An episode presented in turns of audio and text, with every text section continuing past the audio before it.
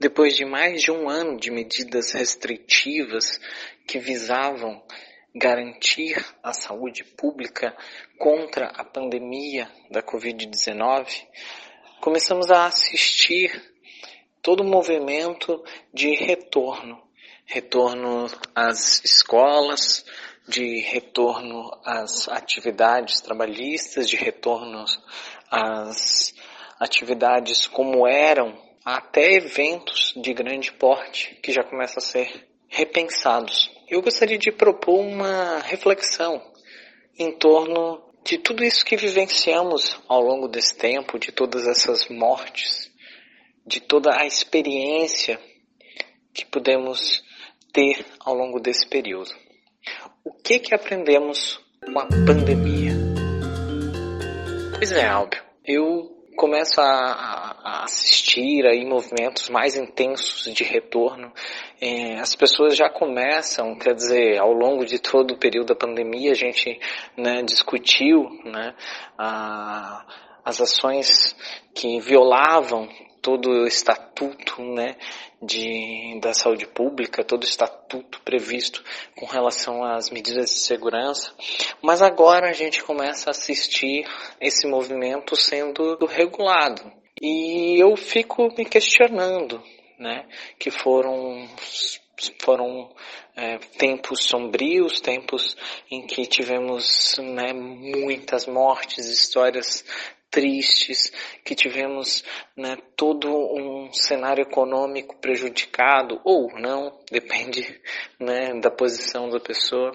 E, e eu queria pensar um pouco isso sobre como a gente tem saído de, de, dessa situação, se levamos cicatrizes, se levamos é, aprendizagem, se podemos dizer que aprendemos alguma coisa com isso tudo, né? Afinal de contas, nós somos é, seres humanos e o nosso objetivo também sempre ir além. E talvez a, a gente precise pensar o quão além a gente foi com essa situação. O que, que tu acha, Albio? Podemos dizer que tivemos algum avanço, que, que nós, enquanto humanidade, podemos dizer que aprendemos com essa situação e que isso pode abrir portas para outras situações, como por exemplo aquecimento global, a poluição, o desmatamento. É possível pensar que há alguma aprendizagem em torno disso tudo que a gente vivenciou ao longo desse tempo? Ou a gente está retomando né, a normalidade, jogando lá para o baú do esquecimento tudo o que se passou nesse período? Olá, Lauro. Olá, amigos ouvintes. É sempre uma alegria e uma satisfação poder conversar com cada um de vocês. Como sempre, nobre filósofo e amigo Lauro, tu és por demais provocativo. Nos últimos dias, eu retomei um texto, A Sopa de Wuhan, que, apesar do título um pouco preconceituoso, alguns poderão dizer, eu já discordo, é, foi um texto publicado em março de 2020 uma coletânea de pensadores que, na ânsia de desvelar o que acontecia com o mundo, trouxeram reflexões importantes. Na época, meu primeiro contato foi com a versão em espanhola do texto. Eu teci inúmeras críticas ao texto do George Agamben. Penso que ele é oportuno para responder a questão que você levanta, Lauro. É, o que, que nós aprendemos com a pandemia? Não há um novo normal. O que, que nós percebemos nesses últimos meses foi o capital lutando para manter o seu fluxo de produção, o seu modo de vida, manter as pessoas capitalisticamente produtivas na frente do trabalho. A independer das mortes, a independer da, do contágio, a independer dos avanços ou não da vacinação, o capital lutou para se manter e para que a normalidade que nos levou ao problema da pandemia seja sustentada. Então, nós aprendemos que somos mais do que imaginávamos escravos do capital. O texto do Agamben, da Sopa de Wuhan, é o primeiro artigo da obra, ele faz uma crítica às medidas protetivas da Covid. Lembrando que Agamben escreve isso lá em fevereiro de 2020 quando pouco se sabia sobre o que aconteceria. E lá ele dizia que o Estado se utiliza de pretextos como pandemia para impor estados de exceção, ou as formas de governo se utilizam de pretextos para manter um estado de exceção. E ele se perguntava qual é o limite da ação do Estado.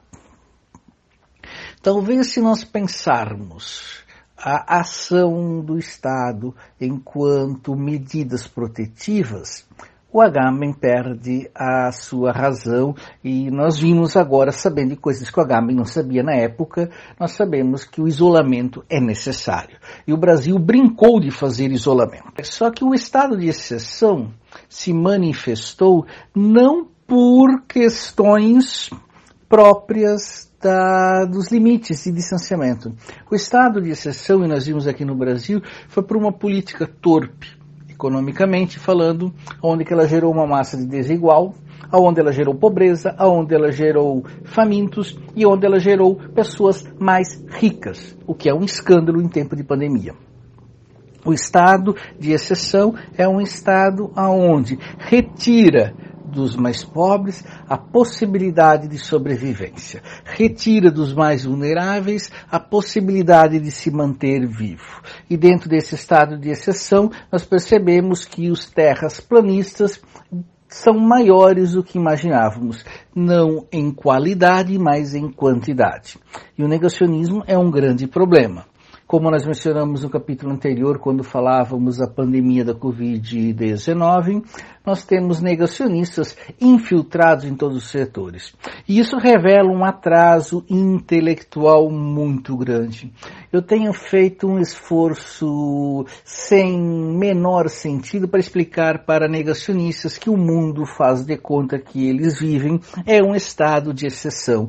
E o grande problema é que os negacionistas crentes dessas questões tendem a transformar a exceção em regra. Então nós temos um grande problema. O que é que nós aprendemos também com a pandemia? Eu acredito que seja a necessidade de se pensar as liberdades, tanto individuais quanto a liberdade de opinião, a liberdade de manifestação. Inflamados pelo negacionismo, pelo tempo de pandemia, nós vimos algumas manifestações como o retorno à normalidade, algumas manifestações contrárias ao espírito da democracia e vimos que nossas liberdades não são plenas, elas necessitam de um determinado tipo de regramento. Nós devemos discutir como se constrói esse regramento, mas não discutir a liberdade em si. Para terminar esta primeira provocação que tu colocas, Laura, eu penso que é fundamental é, nós é, revermos questões que se manifestaram no tempo de pandemia e uma delas que urge é o charlatanismo em todos os níveis, inclusive no campo médico, quando se receita sem pesquisa científica, sem comprovação clara, remédios como a cloroquina. O que, que nós aprendemos? Que a normalidade através do capital, luta para, se, para permanecer tal qual está, independência de suas consequências. Aprendemos que a desigualdade social tem se agravado. E eu retomo a pergunta a partir da tua provocação, Lauro. Como nós devemos fazer para que este aprendizado não caia no baú do esquecimento? Então, óbvio, eu acho que a tua colocação foi maravilhosa, porque na realidade retoma o que nós temos vivenciado eu acho que cada dia que passou dessa pandemia, a, a grande luta não foi pra, pela sobrevivência né, da nossa espécie, pela sobrevivência de cada um de nós brasileiros, mas foi uma luta pela sobrevivência do capital mesmo, pela sobrevivência das posições. E nesse sentido a gente viu tudo que aconteceu, né? E que agora a gente assistiu, assiste, né, nessa CPI que traz a situação que, é com, né, que assolou o país e que acabou também é, demonstrando algumas mazelas, algumas feridas que precisavam ser tratadas.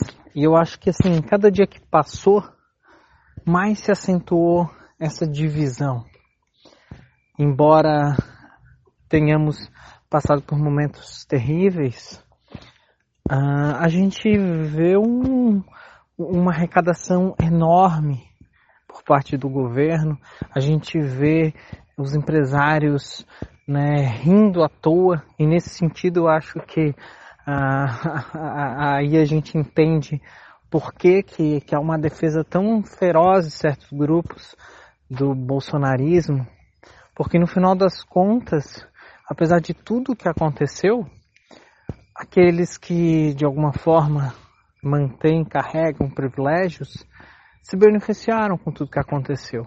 De certa forma, politicamente, houve, houve grandes benefícios de tudo que aconteceu tanto no sentido de fortalecimento de posições através das ações que foram tomadas e, e da opinião pública que se estabeleceu a partir disso, quanto né, desse, desse benefício econômico que a pandemia acabou propiciando. A gente não vê ninguém efetivamente no ramo da política, no ramo da economia, no ramo da, do, do, das empresas, é, profundamente é, prejudicado com tudo que aconteceu. Salvo as empresas que de alguma forma já carregavam em seu âmago algum tipo de problema que evidentemente né, a situação veio a piorar.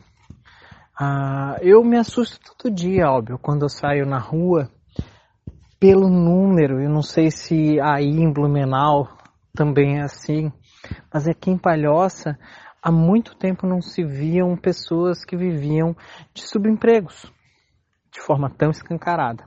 E isso eu acho que é um reflexo claro dessa situação que a gente está falando. Porque uh, eu num, num trajeto de 10 quilômetros, encontro no mínimo três carroceiros. Antes não existia. E isso é uma demonstração clara da luta pela sobrevivência. A gente vê os mercados lotados nos dias de grande promoção.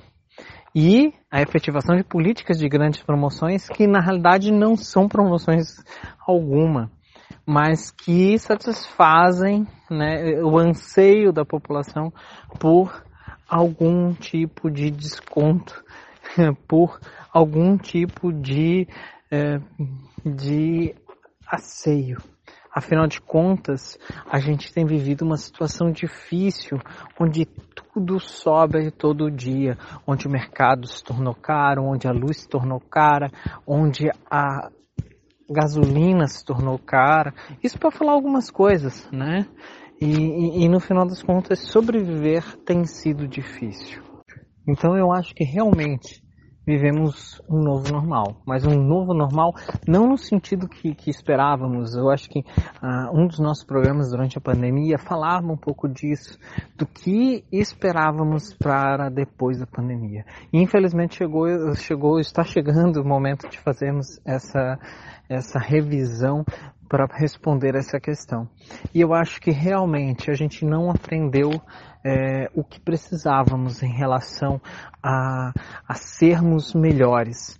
Mas ah, eu acho que de uma maneira trágica a economia, o capital aprendeu a virar para si o jogo e a de certa forma, lucrar com a desgraça alheia. E, e, eu acho que talvez isso nós, de uma forma geral, devamos é, levar em consideração como um grande aprendizado da pandemia. Precisamos descobrir que o capital, de uma forma ou de outra, ele vira o jogo e a partir disso precisamos aprender estratégias para que possamos de alguma forma também virar o jogo em nosso favor. Como fazê-lo? Bem, é aquilo que a gente precisa pensar a partir de tudo que a gente vivenciou. E aí eu me questiono se realmente nós somos vítimas sem potencial de ação ou se de alguma forma nós temos sim a capacidade de agir diante do, desse cenário trágico em vista de uma melhoria em relação a tudo aquilo que recai sobre a nossa existência. Viver ou apenas sobreviver? É, senhor Lauro, a nossa condição enquanto humanidade ela é questionável. Eu penso que nós estamos num momento de sobrevivência, de passar e superar esta fase, para na fase seguinte tecer espaços de esperança e de vida, no momento sobrevida. O IBGE fala em 15% de desempregados. No governo Dilma do PT, havia pleno emprego, com 4% de desempregados. Hoje, chegamos a 15%. 40% da população brasileira vive na informalidade.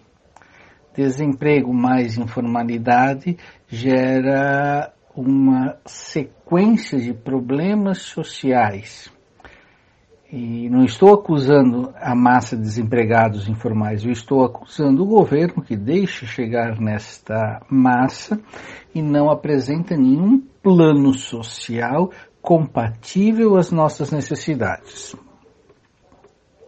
Ainda se não bastasse tudo isso, nós temos o problema da fome.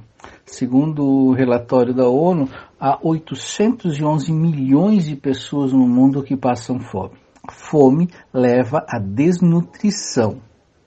Então, o problema é recorrente. É, e em vez de nós discutirmos questões sociais, é, se perde tempo discutindo temas sem sentido, como o voto impresso, como atacar o STF, pedir impeachment de juízes, é, é descabido. Parece que nossos governantes fazem parte da turma da quinta série, que por questiúnculas fazem birra ao invés de enfrentar os problemas sociais que nos são caros: o emprego, a comida, o salário. E aliado a tudo isso, nós ainda temos problemas como a lei da terceirização, a uberização do trabalho, que tem se agravado em tempos de pandemia.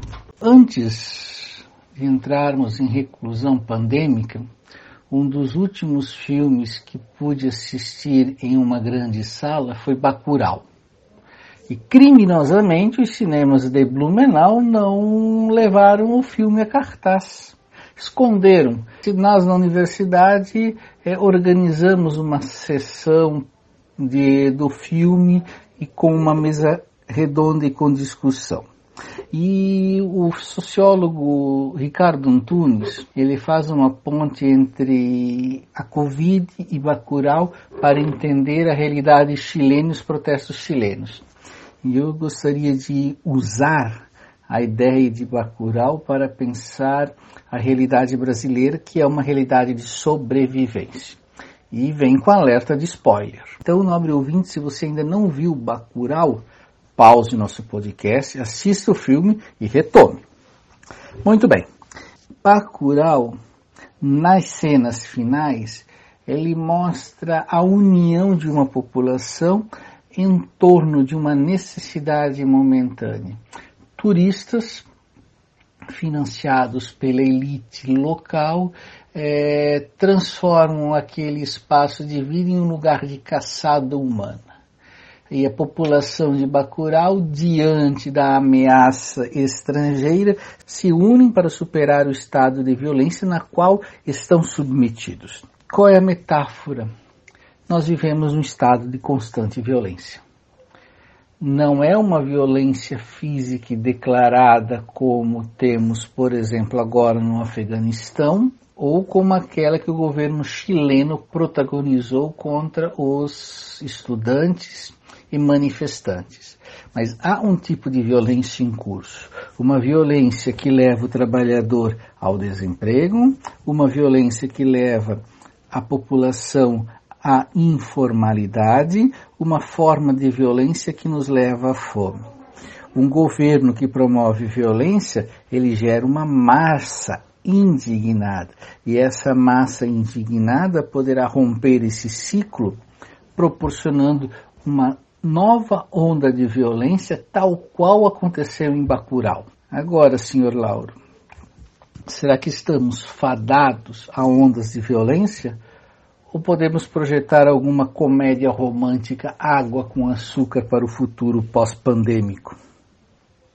Eu acredito que não, óbvio, que a violência não vai ser uma das saídas, não no sentido de que eu não tenho a expectativa que, que tenhamos violência, mas no sentido de que vivemos uma, uma estrutura, vivemos toda uma situação que projeta a pacificação. Então eu acho que, infelizmente, a gente assiste um cenário que, que leva as pessoas a, a conflitos tênues, a conflitos internos, a conflitos que se passam aí numa esfera superficial conflitos do tipo eu voto em Bolsonaro eu não voto em Bolsonaro. Ah, Bolsonaro é bom, Bolsonaro é ruim.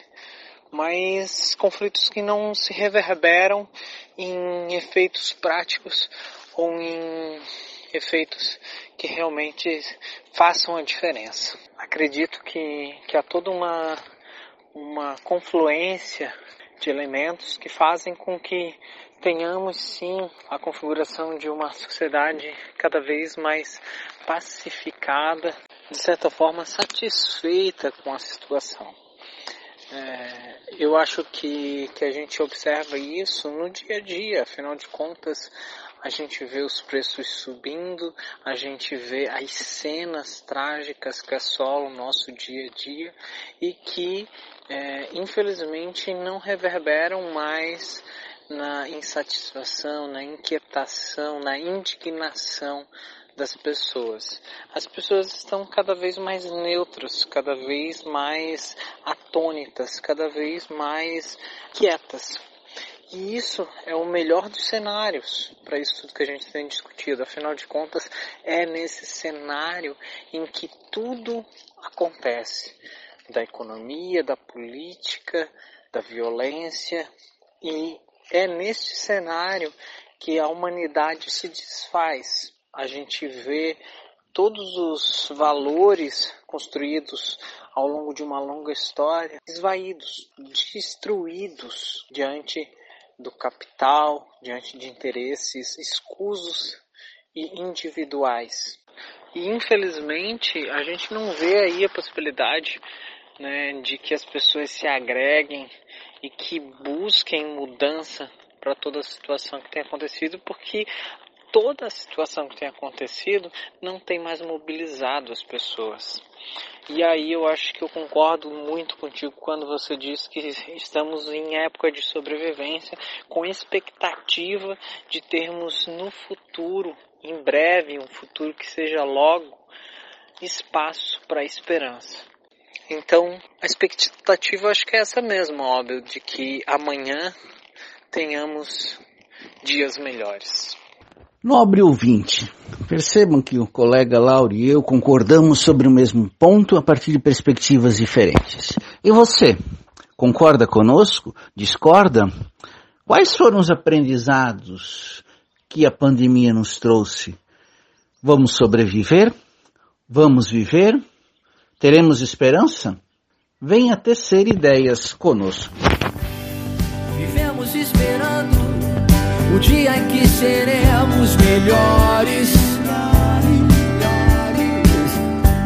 Melhores no amor, melhores na dor.